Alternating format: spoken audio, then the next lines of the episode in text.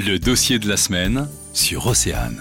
Découvrir la Bretagne, mais sur les rails, c'est ce que propose le vélo-rail de Saint-Méan-Montauban. Les détails avec Maël Mény de l'Office de tourisme. Les deux parcours partent de la gare de Médréac et on va soit direction La Brohinière, soit direction euh, Dinan, Dinard, si on prend tout le bout de la ligne. C'est assez ombragé, donc c'est pas mal dans la forêt. Sur le petit parcours, on passe sur euh, des viaducs, des ponts, et le grand parcours, c'est plutôt donc la forêt de Montauban, et puis des grands espaces euh, à travers champs euh, également. Comptez une heure pour réaliser les 6 km du petit parcours et deux heures pour les 14 km du grand parcours.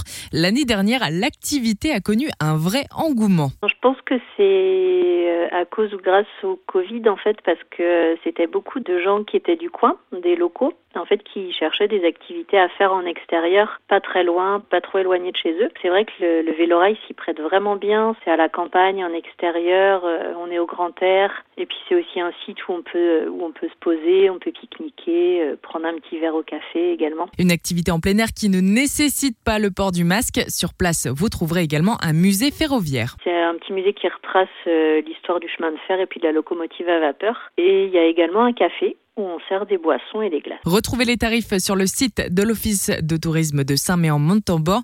Pensez également à réserver. Cet été, les chiffres euh, sont un petit peu pareils que l'année dernière. Donc on s'attend à avoir aussi beaucoup de monde. On commence déjà à avoir pas mal de réservations euh, sur juillet-août, notamment des groupes des groupes, soit des groupes de familles, d'amis, ou alors même des, des, écoles ou des centres de loisirs qui commencent à venir vers nous pour organiser euh, leur petit séjour. Pour tout comprendre de l'actualité, le dossier de la semaine est à réécouter en podcast sur oceanfm.com.